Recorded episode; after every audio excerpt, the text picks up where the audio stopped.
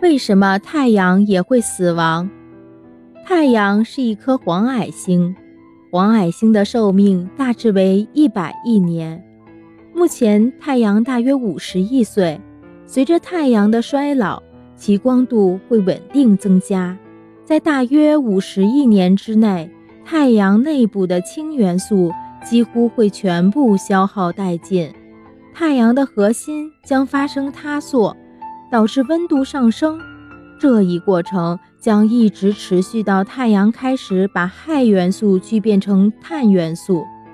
由于氦燃烧产生的能量比氢燃烧产生的能量多，因此太阳的外层将膨胀，并且把一部分外层大气释放到太空中。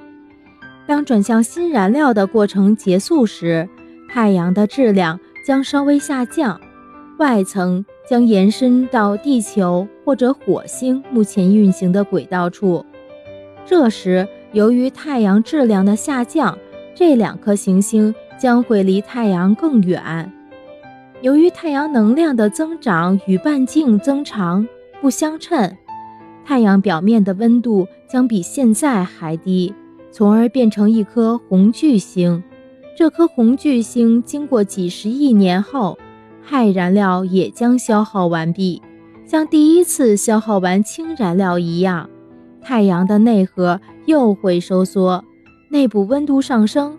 对很大的恒星来说，这一次塌缩会导致碳元素的聚变。然而，由于太阳的质量不足以产生碳聚变，这样它将变成一颗白矮星。随着内部温度和光度的降低。